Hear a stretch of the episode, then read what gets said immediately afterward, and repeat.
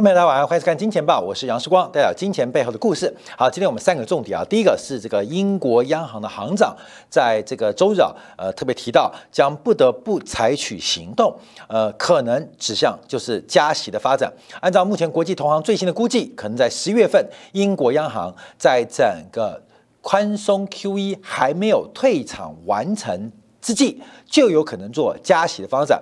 那第二个我们讨论的重点是鲍威尔的这个二零二零年全年的投资跟这个股市的操作被公开来啊。那因为鲍威尔的操作跟投资投机行为非常的频繁，引发了整个国会高度的关注。已经来到十月底了，离鲍威尔任期不足百天，可是目前拜登并没有给鲍威尔连任的提名动作，是不是因为鲍威尔这个炒股的动作已经遭遇到民主党？党内内部的这个公愤，这是我们稍后要做观察的。另外，是人民币在今天大幅的走升啊，一口气升破了六点四的整数关卡。在中美利差缩小之际，在美元相对强势的过程当中，为什么人民币会大幅走升？等一下在今天部分为大家来做一个说明跟观察。尤其人民币的走升，伴随着大金融的板块跟产业出现破底翻。中国的股市在整个信贷脉冲见到低点，在商业周期见到了库存的低点之后，是不是有正式牛市翻扬的可能跟机会？等一下我们再做一并的说明。好，我们先讲英国央行的动作。呃，英国央行长贝利啊，在十月十七号前天特别做出说明啊，随着整个市场物价风险上升的呃风险越来越大，那英国央行正在做升息的准备，英国将。不得不采取行动来控制过通膨的压力。我们看到他讲完话之后啊，这几天英国的短天期国债啊，一年以上叫债券了，一年内就是国库券了。那这个短天期叫券了，一年以上叫债啊。所以，我们看两年期的国债殖利率出现大幅度的飙升。那目前从殖利率观察，一口气来到近两年半的新高。为什么会出现那么快的英国国债利率走高？因为英国央行行长。贝利讲话让市场忽然出现了一个震惊的发展，所以英国国债出现迅速的下跌。好，各位要特别留意啊，因为英美英美啊，基本上他们的货币政策是一致性的。假如英国做升息，那美联储的升息动作势必也有可能跟进或加快。而且英国的 taper，也就是宽松的刺激措施，才刚刚进行了半年不到。那目前的货币量化的退场机制还没有完成，就要进行。价格也就是利率价格的调整吗？那显示出整个西方国家面对这一次通胀的持续性，似乎有一点点呃这个手足无措，有点慌乱的脚步。所以贝利的讲法是不是也呼应了包括加拿大央行，还有指向了美联储的动作？我们昨天节目特别提到了纽西兰央行，本来预估八月份、九月份有升息的动作，但拖了两个月。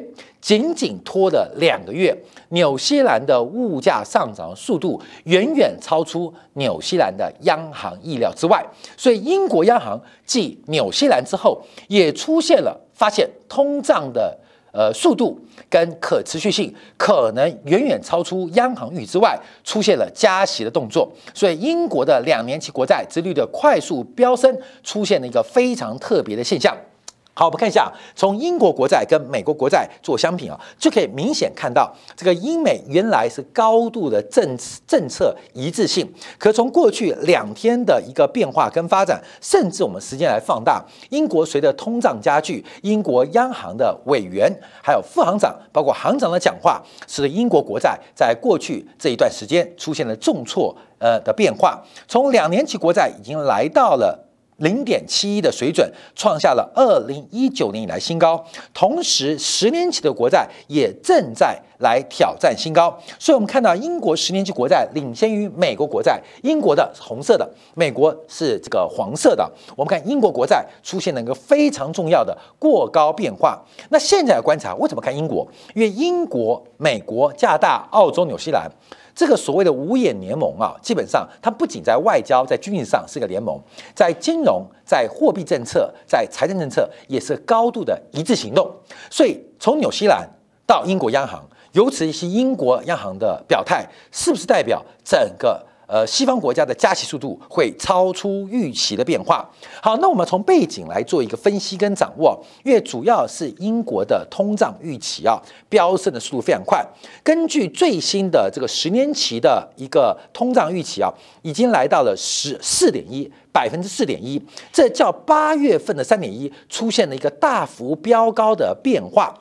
而英国央行的物价目标是百分之二，百分之二，所以目前可以看得出来啊，整个英国的通货膨胀跟名目利率的差距越拉越开，使得英英国。实质利率是不断的破底。最近我们看到德国、英国、法国三国的股市啊，英国股市是唯一创高的。那本质不同，为什么？因为德国的股市是以工业股为主，不管是资讯还是工业科技，基本上是为主的。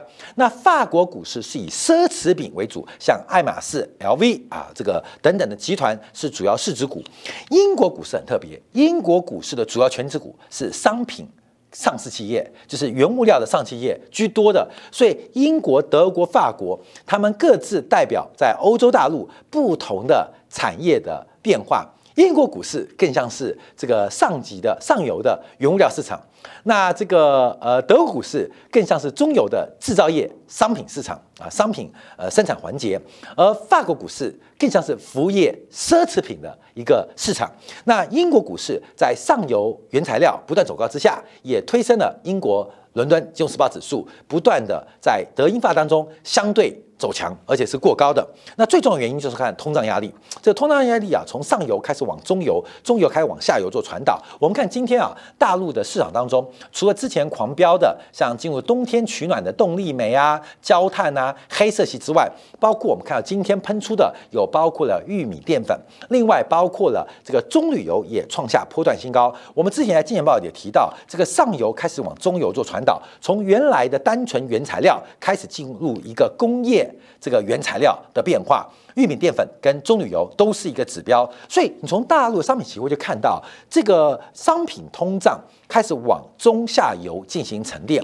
虽然商品不管是油价还是这个基本金属，它们相对强势，可是过高不多。可是现在中游的中游的像玉米淀粉、棕榈油啊，作为一个代表指标，就开始出现转强接棒的一个。变化，那整个英国的通胀压力走高，我们再看一个关注啊，因为贝利啊，他认为啊，这个通胀升温只是暂时的，可是因为近来油价的飙涨，恐怕会让通货膨胀再度升高，而且持续的时间更久。那讲完这是商品通胀哦，贝利就提到了货币政策不能解决供应面的问题，就是提到了结构性。跟制度通胀的发展，过去啊，这个货币政策或财政政策，他们可以影响到需求面，对于供给面来讲，影响作用不大，主要是从需求端来控制物价，从需求来需求端来刺激就业市场。可是这次的供给端问题，或是供应瓶颈问题，这个货币政策感觉不仅没有帮到忙，还。呃，火上加油，还火上加油，就是需求没有问题，纯粹是供给不上，或是这个呃结构供给的这个呃呃供应链啊这个中断所导致物价上涨。那货币政策跟财政政策的宽松跟刺激，反而是火上加油。所以这个对于中期通胀跟预期，英国央行有必要也必须马上采取行动。抑制通货膨胀的上升，所以过去啊，我们看到英国央行只是多次暗示，多次暗示。那在周日的讲话是最明显的明示，所以我们看到，包括英镑，英镑啊，在过去一段时间，在十月份以前是。最弱的啊，贬值贬得很大，而且破新低啊。可在英国央行副行长，包括周日行长讲话之后，整个英镑大幅度的升值跟反弹回升。因为目前观察，可能英国央行升息动作会比大家预期来得更快。本来估计啊是在明年第一季，现在已经提高到提快加快脚步到今年底。摩根大通。甚至认为，英国央行在下个月就会进行十五个 BP 的加码，随后在明年二月跟八月更加行零点二五。那高盛更鹰，高盛更鹰啊，他认为啊，从下个月开始会连续三个月都做加息啊。所以我们看到，不管是摩根大通还是高盛，对于整个英国央行的货币转向是非常非常的这个呃呃鹰派，非常非常的关注啊。那这个管注就是我们提到的，我刚刚一直讲了，从纽西兰央行到英国央行，他们整个货币政策的延误跟失误啊，导致了现在这个物价跟金融市场呃泡沫化。跟通胀加剧的严重性啊，这是非常非常明显的。那为什么我们讲说他们的货币政策失误啊？因为从英国的就业数据跟美国就业数据就呃这个不同啊。我们先看美国啊，因为美国的失业率虽然不断走低，跌破了百分之五，来到百分之四点八，可是美联储的关注这个失业率会走低，主要是因为劳动参与率没有反弹，就是找工作人的找工作的人不多。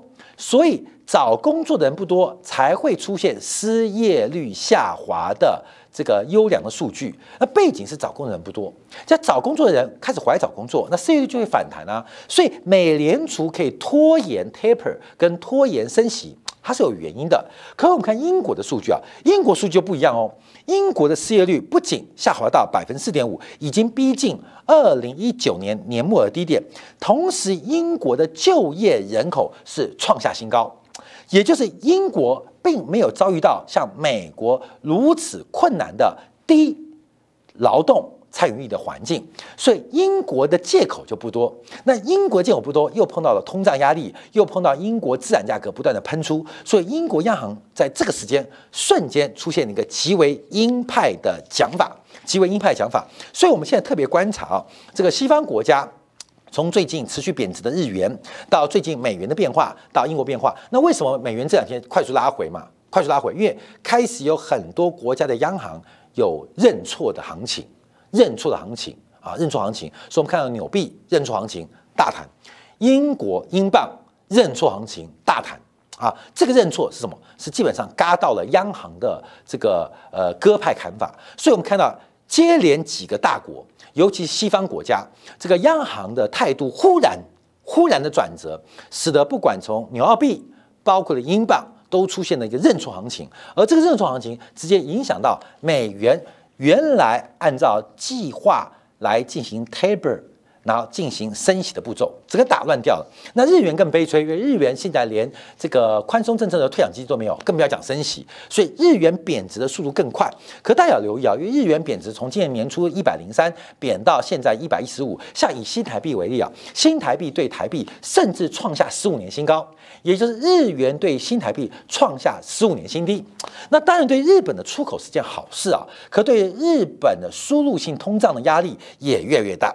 所以现大家一个看一个，会不会开始接连出现央行对于货币政策的宽松失误，也就是过晚回收这个不管是量的刺激政策，或是过晚。提高价的利率政策出现认错行情，所以市场上现在外市场就出现非常非常大的一个变化跟发展。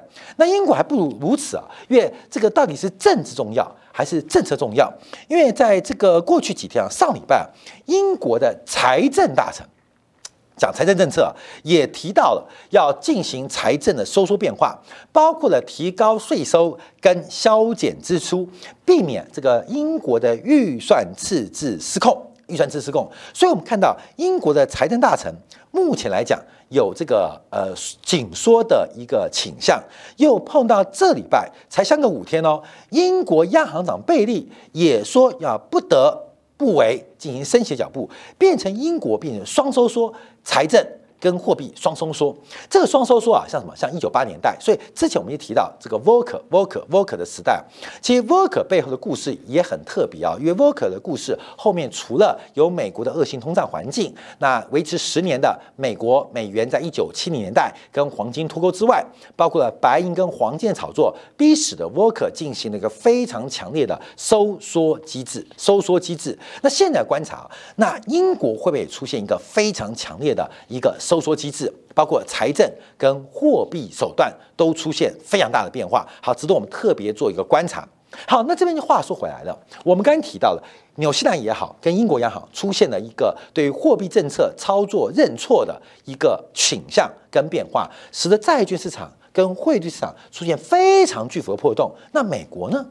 那美国呢？美国还能够按兵不动吗？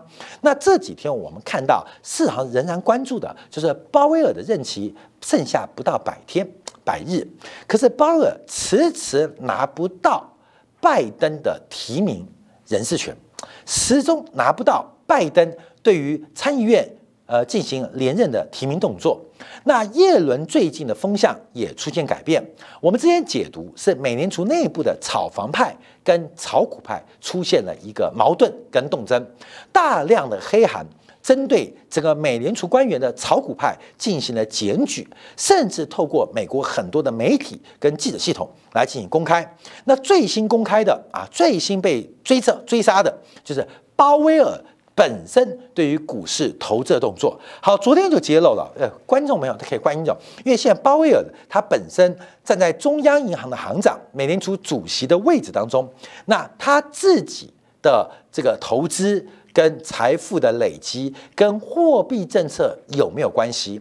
甚至他有没有可能在货币政策公布之前，他有别别人更多更多的第一手消息？把这个变成一个丑闻啊！所以按照美国目前最新政治博彩网站的一个观察，鲍威尔连任的几率正在从绝对连任超过八成的几率，现在快速下滑，甚至啊一度跌破六成可能。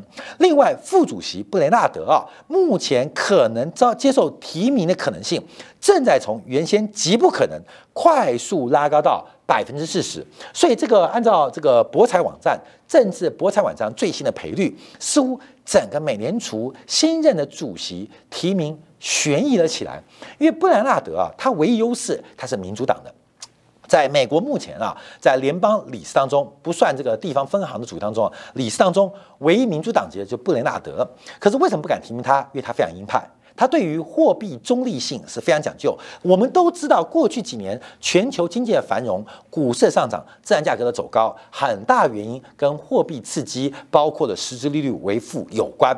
那这个货币政策中立性是布雷纳德所坚持的。什么叫中立？至少实质利率不能为负嘛。光是如此，美联储联邦基准基准利率可能就四码。到一个 percent 的升息空间，所以布兰纳德啊，目前不可能成为主席最重要的这个呃大山，就是因为他对于货币政策的退出跟加息政策太过鹰派。那美国的呃这个市场，不管消费市场。还是金融市场能不能接受？但可是因为鲍威尔的丑闻越来越大，引发了大家更多的揣测。那什么丑闻呢？就是这一次啊，美联储的炒股风暴逐步的往上做延伸。其实这一次啊，是一个剥洋葱挤牙膏的。这个方式啊，在美国的这个网站啊，新闻网站所这个呃 prospect 呃这个公布的当中啊，就是个剥洋葱，先从旁边的理事，再到副主席，他们过去对于股市参与的程度，透过公开资料跟非公开资料不断的揭露，逐步的逐步的向上延烧，到了这礼拜啊，到了前昨天呢，来到最高峰，就是打开了。鲍威尔在二零二零年的投资动作，我们看二零二零年啊，全年就五十二周，每年五十二周，鲍威尔股市的进出基本上有二十六次之多，二十六次到底算多算少？平均两个礼拜就调整一次它的部位，奇怪没有？这并不算少哦。这不算少，对于一般投资人来讲，可能每天进出一次，或一天进出很多次，当中客抢帽子，也有可能是一个礼拜调整一次两次。像鲍威尔这个平均两周就做一次交易的主席，美联储主席，甚至投资人不算多诶。所以鲍威尔原来对于股市的进出那么的频繁。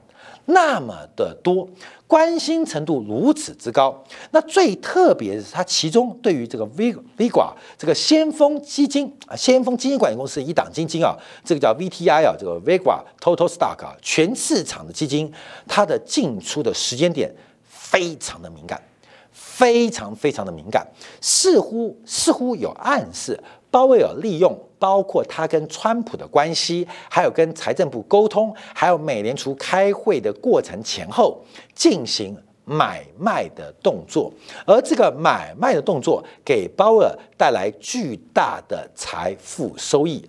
短短的半年之间，鲍威尔在个别资产的投资收益率甚至接近翻倍，这个引发非常严重的道。得瑕疵，这是目前我们看到这个鲍威尔所遭遇到的一个困难的。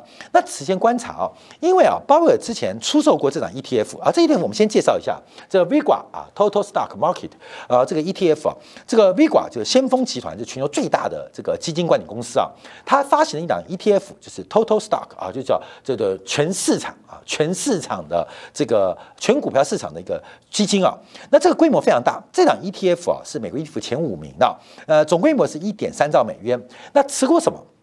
第一大持股苹果，第二是微软、亚马逊、Google、脸书、特斯拉、摩根大通、扑克夏、NVIDIA 跟交生，这是它前十大持股的一个比例啊。那这个比例不重要，它主要是按照全值分配，也就是这档 VTI 它是一个高度贴近。市场的一档 ETF 啊，指数型基金啊，指数基金。那成立到现在，报酬率是百分之三百零三，过去一年的投报率是百分之三十二点三。那鲍威尔这次被质疑的原因是，它的进出点在这一段时间哦，关表在这一段时间，这段时间点是非常非常敏感，尤其是它的卖出时间点非常特别。在已公开的资料当中，它至少在去年底，道琼跟纳斯达克。年底拉回之前，大举的进行了 ETF 的赎回，ETF 的赎回啊，进行赎回，那这边很尴尬。短短的半年之间，它报酬率将近一倍啊，关键就知道从去年这一段接近一倍。那它卖出的时间点又错过了今年的大行情，所以变得里外不是，你知道吗？赚了钱也就算了，道德瑕疵。你卖这个赎回 ETF 时间点有非常。值得推敲的地方，因为它卖完之后，隔了两三天，呃，美国总统啊，这个就进行了一些呃讲话跟谈话，引发股市剧烈的震荡。那另外一个啊，另外角度就是它的操作绩效。也蛮糟糕的，蛮糟糕的，所以怎么看鲍威尔都很难自圆其说啊。所以按照鲍威尔在去年，包括了这个川普讲话，还有包括十二月份的美联储利率决策会议之外，他连续的进行了相关的股票跟债券交易啊，股票跟债券交易。当然，它的避险主要是在于整个利率会议之后的两天，他才做。买进跟卖出的动作，可是它的进出过度频繁，而且高度跟财政政策跟货币会议都有高度时间性，所以鲍威尔他利用什么样的不对称交易？一种是讯息的不对称，一种讯息不对。我们抓内线交易啊，通常一般是要讯息不对称，就是你知道，然后。呃，别人不知道啊，就内线交易，叫做讯息不对称。好，这种是一般呢，法律上专内线交易，这种违法行为是按照时间发生的顺序来判定有没有内线交易。那鲍威尔从时间点来讲是抓不到瑕疵的，为什么？因为他是事情讯息发生之后再做交易，所以事情从未知或是内部人知道之后变成公开消息之后，他做动作啊，看到没有？所以从时间点，你说鲍威尔有犯罪没有？可是鲍威尔利用另外一种讯息不对称，叫做知识的不对称。好，看没有？我们对一个新闻判断，一个是时间的快慢，一种是怎么解读，怎么解读？那这种解读啊，就是我比别人更会解读，我比别人别人更知道这个脉络。基本上这是知识的不对称，这知识不对称，它也是属于一种呃讯息不对称、交易成本不公开的一种内线交易行为。只是法律的限制，基本上只抓。时间的对不对称啊？这个讯息的问题不会去管知识的程度啊！你看那种博士啊，哈佛大学操盘，那是水准水准非常高啊。可是他们的优势是来自于他们对于模型建立、对于风险的估值有不同的考量啊。这种知识的不对称基本上是不属于内线交易的范畴。可是广义。仍然有道德的瑕疵啊，所以鲍威尔每一次进出都有非常非常复杂的动作。除了我们刚刚提到的这个 VTI 之外，它另外一档呃大举的买进跟加仓的是高盛发行的这个 ETF 啊。这是一档放啊，就不是 ETF 啊，这是档呃放啊，不是 ETF 啊，就是美国股票红利与溢价基金。那这档基金啊，是二零零五年八月开始公开募集跟发行的，它的主要标的是用股息收益率较高的股票为主，就是一个追求高股息收益率的基金哦。这档基金的配呃投资组合主要是以高股息、高配息的。个股为主，好，关淼，这个问题就来喽。因为什么？因为我们知道高股息跟对于利率是最最最敏感，高股息跟利率水平是最最最敏感的，所以可以观察一下，就是随着鲍威尔对于利率政策变化，譬如我们讲，他是在这个呃二零。而去年的十二月利率决策会议之外啊，因为当时啊大家讲十二月份整个新冠疫情逐渐的美国第一阶段下滑嘛，第二阶段是今年年初哦，就第一阶段也下滑，我们今年也发生事情，当时是不知道的哦。那大家认为说，哎，是不是美国的这个应对新冠疫情的救助要开始逐步的退场，然后会慢慢的常态化？那十二月份年底虽然不会升息，也不会宣告什么，可是总要表达些什么吧？表达什么？就还记得吗？去年十二月份，哎，鲍威尔没讲什么啊，市场上的反应就后来在今年一二月就出现一个创高动作。那关没有表达什么跟不表达什么怎么解读？关没有？这不是讯息问题，而是知识、资讯判断的问题。所以目前我们看到鲍威尔悬了，鲍威尔悬了。这个是一个全球不仅部位很大，而且以交易频率来讲，它应该是全世界。最爱做股票或做股票市场投资人的央行长，他是美联储主席鲍威尔。所以这个剧情悬的就悬在什么地方？鲍威尔的提名权难怪拿不到。市场上一直在揣测，为什么拜登不提名？拜登从 NS NSA 啊国家安全局，包括从 FBI 拿到什么资料？然后他拿着一直不提名。叶伦叶妈不断跟拜登建议。这个呃，这个拜登你要提名鲍威尔做连任，那耶伦每次建议拜登都有去无回，左耳进右耳出，直到上个月，耶伦也转向了。啊，他认为美联主席应该多元化提名，那感觉就是耶伦他有一天跑到拜登办公拜登办公室啊，说哎，报告总统啊。这个美联储的主席明年一月、二月就要到期了，到任了。按照我们这个惯性啊，建制派逻辑，应该是把现任提名做连任啊，以维持货币的稳定、货币政策稳定度，还有我们白宫行政部门对于这个央行的超然独立性的尊重啊。这个可能叶伦已经讲好几次了。那拜登在去在上月是不是给叶伦了什么样的资料？那见完面之后，叶伦出来就改口喽。就没有再挺鲍威尔，反而说美联储主席应该有多元化思考，而且白宫应该有这个政治会来提名。那叶伦是得到什么样的资料，还是看到什么样的呃素材啊文件，忽然对鲍威尔制度减少的？那我们现在事后就变成诸葛亮喽。原来鲍威尔在股市的进出，尤其进出的时间点非常非常的敏感。那这个故事啊，到底怎么办？因为假如鲍威尔不被提名，现在唯一而且最有可能被提名的就是民主党的这个理事布雷纳德这个女士啊，她非常的阴，她非常阴，提名她到底对不对？对于拜登来讲，提名一个民主党的这个背景来做观察是对的吗？这是我们持续要做关注跟留意的。好，我们休息一下，回来观察人民币在今天升值突破六点四，人民币这几天的强升是不是跟中美的贸易关系改变有所关系？我们休息一下，马上再回来。